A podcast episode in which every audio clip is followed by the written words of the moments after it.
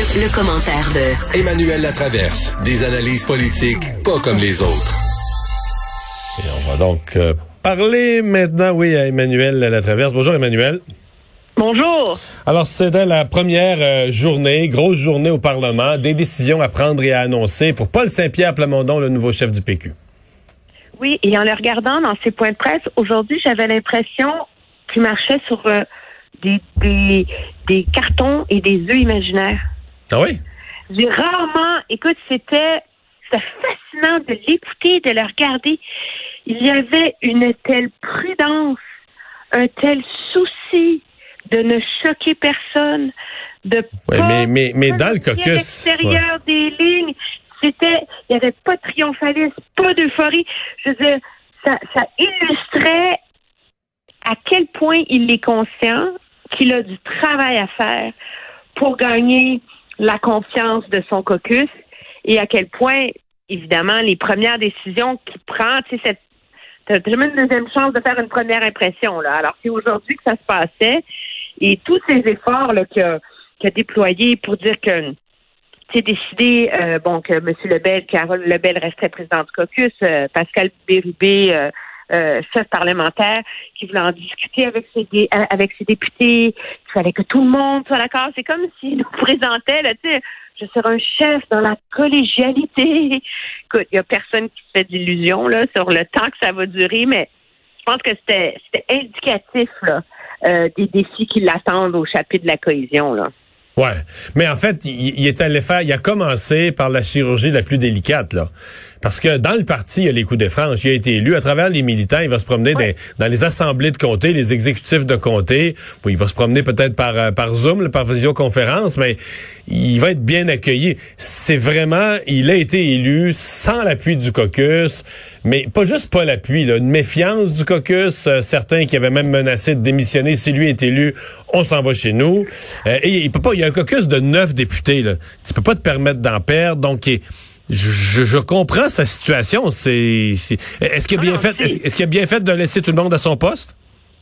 Mais moi, je veux dire, moi, j'ai, moi, j'ai trouvé que c'en est très bien sorti. Aujourd'hui, là, on a vu un, tu sais, on sentait qu'il était très nerveux, qu'il, tu sais, de débarquer à l'Assemblée nationale comme chef du PQ dans un scrum, tu sais, quand tu es un jeune politicien, là, c'est pas, c'est pas évident, là, tu sais.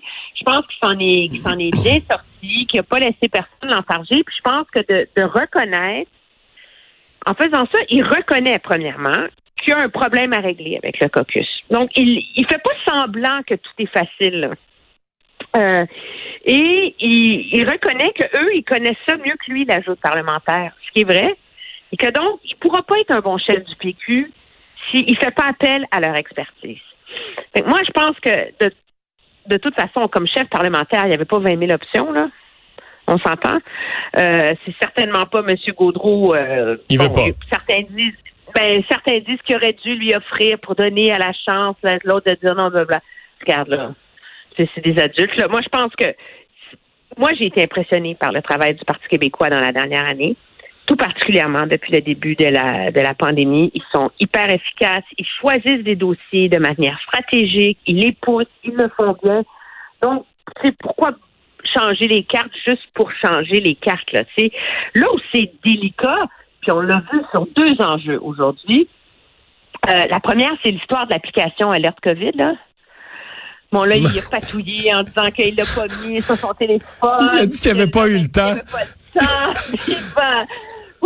Alors là, Parce moi, que télécharger une application, télécharger cette application-là, ça prend en bas de 60 secondes. Faut que tu sois pressé en battèche pour avoir le temps. là. Oui, ça, non, non. Mais moi, je, moi, je trouve que son arrivée comme chef, c'est vraiment, tu sais, c'est, c'est un super moment, là, pour que, pour permettre au, au Parti québécois de se sortir de ce guépier, de marcher sur la peinture sans que ça paraisse. Merci, on tourne la page, là, parce que s'entêter là-dedans, ce sera périlleux.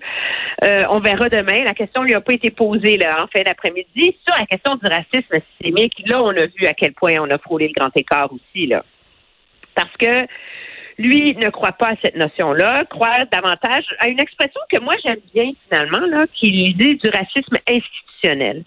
Donc, ça enlève l'idée que c'est un système Ça vient de moi. dans des Ça vient de toi, mon petit. Ben, je sais pas, parce que j'en ai parlé, je pense que ça vient de moi. Bon, ben, tu vois, mais moi, je l'aime beaucoup, cette expression-là. Bon. Je pense que c'est un bon. euh, je pense que ça, ça permet d'enlever euh, euh, le caractère très émotif là, qu'a pris cette dimension-là. Mais ceci étant dit, de un, il l'a hyper bien expliqué de manière très cohérente. Ça faisait du bien d'entendre un politicien parler avec autant de d'éloquence là-dessus. Mais il y a quand même le problème que euh, euh, Sylvain Gaudreau, Véronique Yvon, puis M. Roy, ils reconnaissent, eux, le racisme systémique.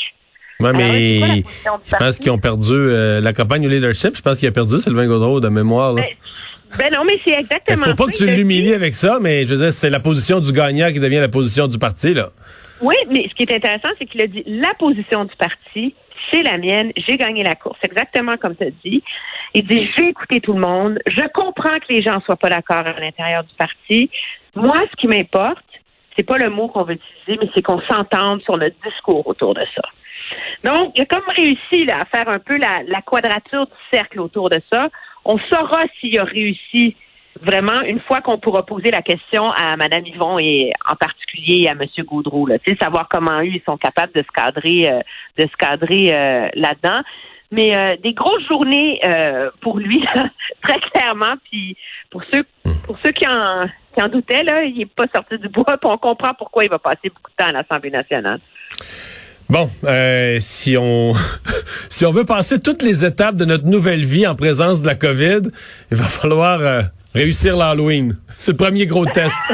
C'est ça? Alors, mais quel, quel débat qui soulève les passions, hein? Ben, moi, j'ai pris position, ma chère. Toi, t'es pour ou contre? Non, moi, je pense qu'on peut fêter l'Halloween. Moi, je suis d'accord. Ce matin, j'ai reçu Nima Machouf. euh, j'ai écouté Madame Tamp et tout ça. Tout ça me paraît bien raisonnable que il y a moyen pour les, pour les enfants, là, pas de faire des parties d'adultes à 24 dans la maison, là, mais de, pour les enfants, dehors, de passer l'Halloween dans les maisons où les gens veulent faire attention. Je pense que c'est faisable, tout à fait.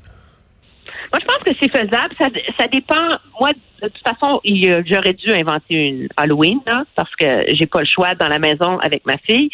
Mais euh, ce qui est intéressant, c'est que j'écoutais le- les débats aujourd'hui, puis ceux qui sont contre disent c'est compliqué à surveiller, c'est prendre des risques, puis c'est pas si grave que ça si on abolit la- l'Halloween, c'est pas la fin du monde, c'est pas comme Noël, tu sais. Mais là, finalement, le monde reconnaît que, ben, à un moment donné, il va falloir trouver une solution. Et c'est intéressant parce que la question, c'est pas la même qui se pose dans des quartiers où il y a très peu de circulation, où les enfants peuvent marcher dans la rue, où tu sais, c'est facile de maintenir la distanciation par rapport à faire ça dans des quartiers hyper densément peuplés. Mais moi, je pense qu'il faut abandonner un discours très dogmatique là, sur non, l'Halloween, ça sert à rien, parce que je vois là-dedans, moi, un symbole des, des choix puis des dilemmes auxquels on va être confronté dans l'année à venir. Là. On s'entend que la prochaine étape, c'est Noël, le jour de l'an.